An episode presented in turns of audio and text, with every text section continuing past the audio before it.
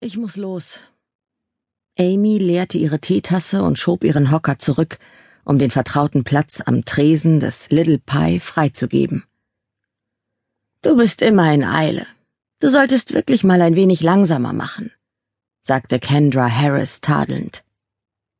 Amy griff nach der faltigen Hand ihrer großmütterlichen Freundin und legte ihr wie jeden Tag eine einzelne, in durchsichtige Folie geschlagene Praline hinein. Unsinn, Kiki. Du weißt doch selbst, wie das ist. Wenn einem etwas wichtig ist, mobilisiert man unheimliche Kräfte. Ja, unheimlich ist mir das schon lange, Liebes. Du gönnst dir keine Pause und arbeitest viel zu oft bis tief in die Nacht. Kendra zog ihre Hand zurück und strich liebevoll über das Folienpäckchen. Das hätte dein Großvater nicht gewollt, das weiß ich. Er hätte sich gewünscht, dass du dir einen fleißigen Mann suchst, heiratest und ein Dutzend Kinder bekommst. Aus ihren graublauen Augen, die von Falten umringt waren, sprach Sorge. Amy hätte ihre Freundin gerne beruhigt, aber das konnte sie nicht. Grandpa hätte nicht gewollt, dass alles vor die Hunde geht. Er hat immer vollen Einsatz gezeigt, und es ist das Mindeste, wenn ich das jetzt auch tue. Du bist mit deinem Job verheiratet, schimpfte Kiki. Na, zumindest kommt der nicht spät abends nach einem Footballspiel betrunken nach Hause und kotzt mir die Bude voll, gab Amy mit einem Augenzwinkern zurück. Kendra lächelte nicht. Er wird dich aber auch nicht wärmen oder trösten, wenn es dir mal nicht gut geht. Ich arbeite in einer Pralinenfabrik. Wenn das nicht glücklich macht, dann weiß ich auch nicht. Zweifelnd neigte Kendra den Kopf. Eine tiefe Falte hatte sich über ihrer Nasenwurzel gebildet. Bist du denn glücklich? Amy zuckte mit den Schultern und legte das Geld für ihren Tee wie jeden Tag bereits abgezählt auf den Tresen. Und wie immer schüttelte ihre Freundin so entschieden den Kopf, dass ihre mit Haarspray fixierte graue Dauerwelle wippte. Wie oft muss ich es dir noch sagen, Liebes? Solange ich hier etwas zu melden habe, wirst du dein Geld behalten. Sie nahm die Praline an sich und warf einen Seitenblick auf ihre Schwiegertochter Marissa, die mit sauertöpfischer Miene die Tische am Fenster abwischte. Aber so eine kannst du mir morgen gerne wieder mitbringen. Amy zwinkerte ihr zu und schlüpfte in ihren Mantel. Wird gemacht. Auch sie sah besorgt hinüber zu Kikis mürrischer Schwiegertochter. Irgendwann würden Kendras Sohn Jim und seine Frau der alten Dame nicht mehr erlauben, im Café mitzumischen. Ihr verstorbener Mann hatte das Little Pie bereits vor fünfzig Jahren eröffnet, und die Pies waren bis weit über die Stadtgrenze hinaus bekannt. Trotzdem machte Jim kein Geheimnis daraus, dass er es nur widerwillig weiterführte. Er suchte seit langem einen Käufer. Amy hoffte insgeheim, dass er den nicht so bald finden würde, denn nicht nur für sie war das Café so etwas wie ein Zufluchtsort. Sie saß gerne hier bei einer Tasse Tee und lachte mit Kiki. Dann bis morgen, Liebes. Kendra winkte zum Abschied und begann, die Folie von der Praline abzuwickeln. Bis morgen, Kiki. Im Hinausgehen ließ Amy die Münzen für den Tee zurück in ihre Geldbörse fallen.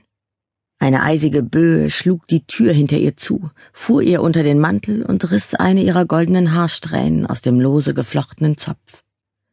Blätter wirbelten wie bunte Tänzer über die Straße und über ihre Pumps.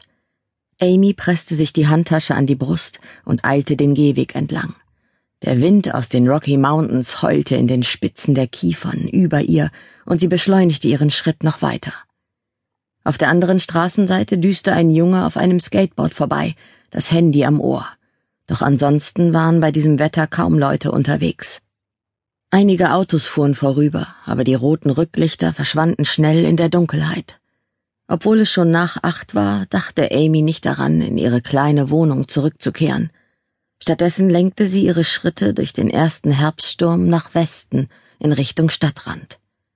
Eine Zeitung wehte über die Fahrbahn und blieb auf halber Höhe an einem Laternenmast hängen, ehe sie von einer Böe weitergerissen wurde. Amy fröstelte in ihrer dünnen Nylonstrumpfhose und dem knielangen Rock. Scheiß Tussen-Outfit, murmelte sie und versuchte im Gehen ihre Haarsträhne zurück in den Zopf zu stecken. Wie gerne hätte sie jetzt ihre Jeans und die bequemen, warmen Boots getragen, statt dieses adretten Sekretärinnen-Looks. Außerdem hatte sie sich ganz umsonst so in Schale geworfen, denn der Mann, für den sie das trug, war nicht einmal gekommen. Amy fluchte leise vor sich hin. Sie hätte ihren täglichen Besuch im Little Pie heute besser ausfallen lassen sollen, aber nach der Enttäuschung des Tages hatte sie sich nach dem tröstlichen Zuspruch ihrer Freundin gesehnt. Trotzdem war es nicht ihre beste Entscheidung gewesen, bei diesem Wetter zweimal quer durch die Stadt zu laufen. Warum hatte sie nicht das Auto genommen? Sie hatte gedacht, ein kleiner Spaziergang würde ihr helfen, den Kopf frei zu bekommen. Aber als die ersten Regentropfen vom Himmel fielen, bereute es Amy, ihrer Impulsivität nachgegeben zu haben. So schnell es ihre hochhackigen Schuhe zuließen, eilte sie weiter.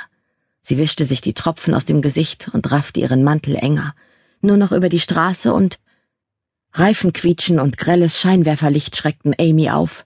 Begleitet von lautem Hupen sprang sie zurück und stemmte mit einem Schrei die Hände auf die regennasse Motorhaube, als könne sie damit den Zusammenstoß verhindern. Panisch versuchte sie, den Fahrer hinter der Windschutzscheibe auszumachen. Der Idiot hätte sie beinahe umgebracht. Ihr Herz raste, die Knie zitterten, und jede Faser ihres Seins war wie ein Bogen gespannt. Der Schock jagte ihr bis in die Haarspitzen. Sind Sie irre? Der Fahrer schrie sie durch die Frontscheibe an. Er hielt das Lenkrad umklammert und hatte die Augen aufgerissen. Amy taumelte benommen auf den Gehweg, obwohl ihre Handtasche noch vor dem Mercedes lag. Sie wischte sich fahrig die Haare zurück und knickte in ihrem Schuh um. All das geschah wie durch einen dichten Nebel. Einzig ihr pochender Herzschlag und ihre eisigen Finger schienen real. Sie konnte nichts sagen, nicht einmal ihre Tasche aufheben, so tief saß der Schreck. Passen Sie doch auf, wo Sie hinlaufen, rief der Typ und schimpfte dann weiter vor sich hin. Amy war froh, dass sie nur die Hälfte von dem verstand, was er aus seinem dunklen Wageninneren heraus so von sich gab. Als er Anstalten machte, auszusteigen, begann Amys Gehirn wieder zu arbeiten.